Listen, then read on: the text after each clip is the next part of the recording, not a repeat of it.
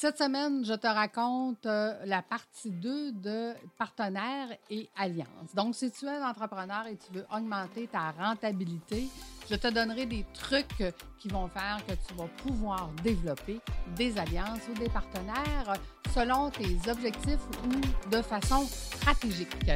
Reste là. Fais voyager ton entreprise, c'est pour toi, entrepreneur. Que tu viennes de commencer ou ça fait plusieurs années, chaque épisode, nous parlerons d'un sujet entrepreneur, administrateur.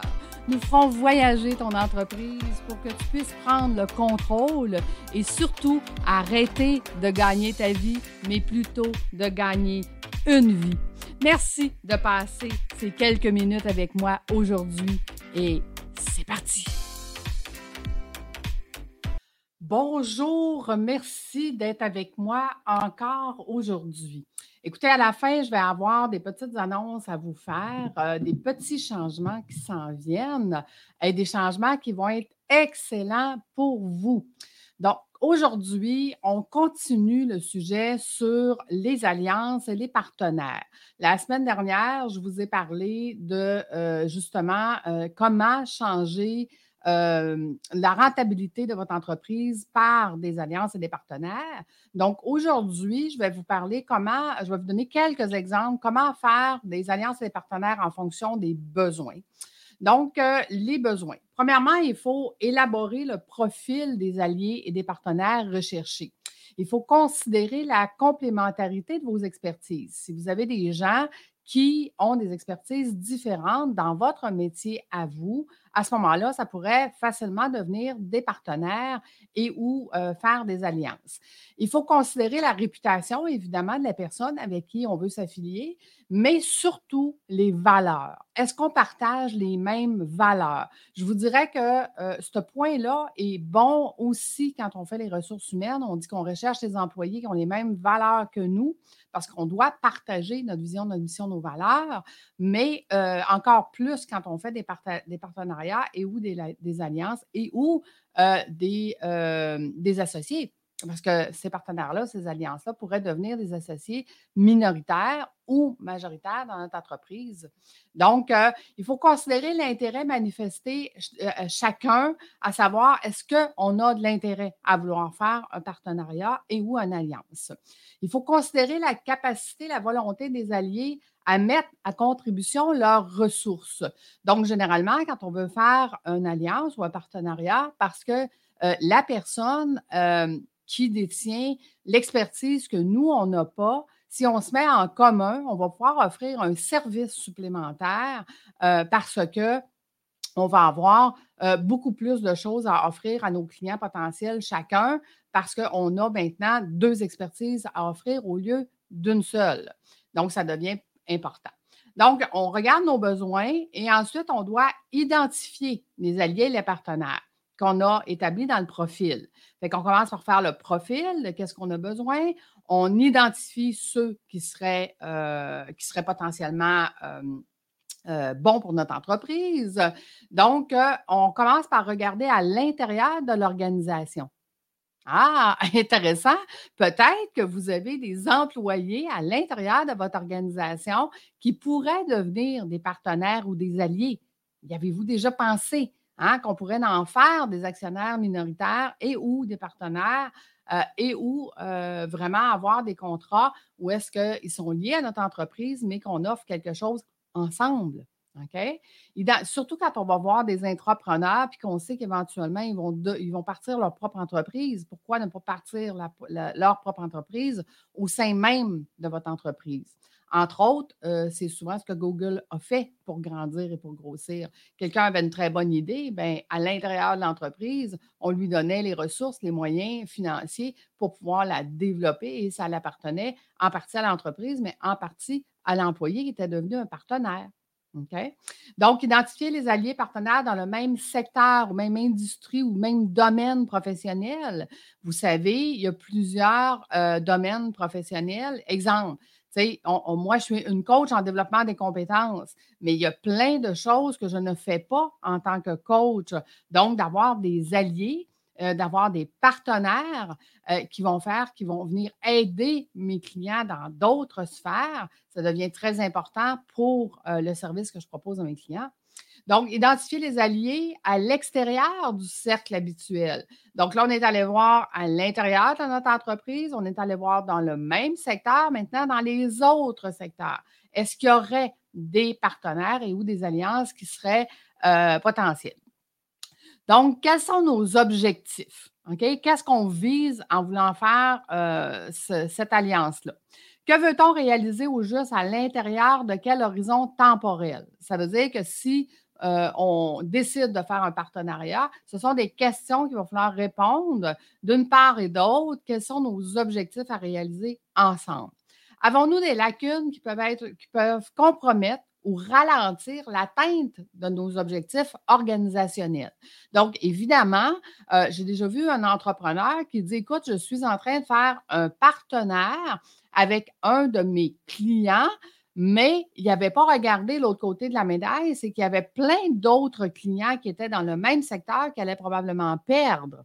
Donc, il fallait, dans la euh, module gestion de risque qu'on avait dû faire, c'était de regarder, oui, un potentiel de partenariat qui est intéressant, mais qu'est-ce qu'on perd de l'autre côté? Donc, il faut vraiment faire les deux et c'est pour ça qu'il faut aussi comprendre la gestion de risque.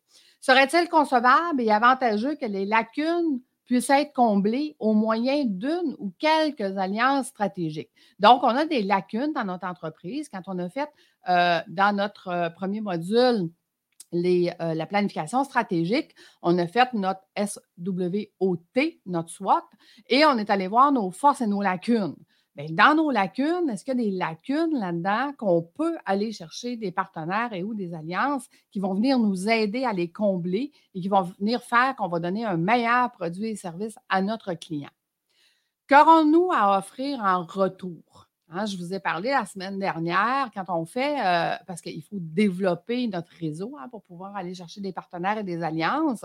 Donc, je vous parlais de euh, donner avant de recevoir, mais qu'est-ce qu'on a, nous, à offrir à quelqu'un d'autre? Est-ce que c'est notre expertise? Est-ce que c'est nos ressources? Est-ce que c'est notre produit? Est-ce que c'est notre service? Donc, c'est quoi, nous, on va venir apporter à ce partenariat-là et on va devoir, ça va devoir être gagnant-gagnant. Sinon, il n'y a aucun partenaire qui va vouloir s'affilier à nous. Donc, c'est très important. Quel autre bénéfice souhaitons-nous retirer de ce type de collaboration-là. Donc, on a vu qu'on a des besoins, on va chercher des partenaires pour combler ces besoins-là, mais qu'est-ce qu'on veut retirer exactement? Quel est le but final de, faire ces démarches-là, d'aller chercher un partenaire et une alliance? Puis, souhaitons-nous conclure une alliance ponctuelle ou à long terme? Ben oui, ça ne veut pas dire que parce qu'on fait un, partenariat ou une alliance maintenant, qu'on veut le faire pour les cinq prochaines années. Donc, je vous donne un exemple. Vous partez votre entreprise, vous êtes un jeune entrepreneur de deux, trois ans et vous avez la difficulté à faire de l'expansion de votre entreprise. Donc, quel partenaire allié vous pourriez aller chercher et est-ce qu'on pourrait aller chercher temporaire? Le temps que ça vous donne un boost pour partir votre entreprise, puis de vous faire connaître et euh, de commencer tranquillement, pas vite, à avoir de plus en plus de clients, puis une renommée. Donc, maintenant, on a vu euh, par, euh, par vos besoins. Maintenant, ce qu'on va voir, c'est par domaine d'expertise. Ça aussi, c'est intéressant d'aller chercher, chercher des partenaires par domaine d'expertise. Je vous donne un exemple, marketing. Moi, j'ai euh, un des prospects que j'ai rencontré un jour qui me dit Lucie, moi, j'ai parti une compagnie marketing parce que je me suis rendu compte que c'est ça qui me coûterait le plus cher le reste de ma vie et peu importe l'entreprise que je vais aller démarrer ou que je vais aller créer.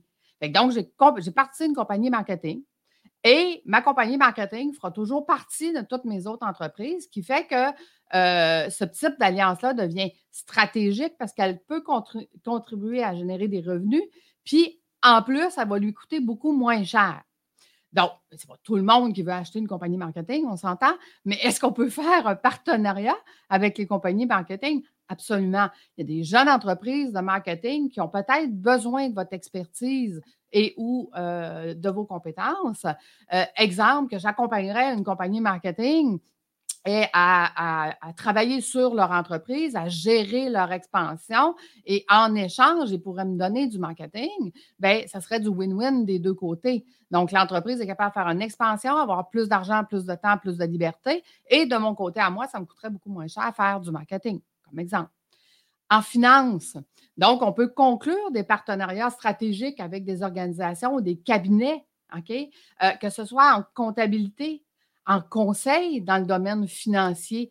je vous donne un autre exemple. Pour moi, d'avoir des partenaires, exemple, un comptable, d'avoir un, partenaire comptable avec qui euh, on va vraiment faire un partenariat, ou est-ce que je vais dire, exemple, à mon comptable, écoute, toi, tu vas donner une heure à mes 10 clients VIP dans mes cohortes pour leur donner de la plus-value en comptabilité. Ils vont pouvoir te poser des questions sans gêne, sans crainte, à savoir qu'est-ce qu'ils ont comme comptabilité actuellement? Est-ce que c'est bon? Est-ce qu'ils comprennent? Est-ce qu'ils bon, comment, comment ils peuvent comprendre leur comptabilité?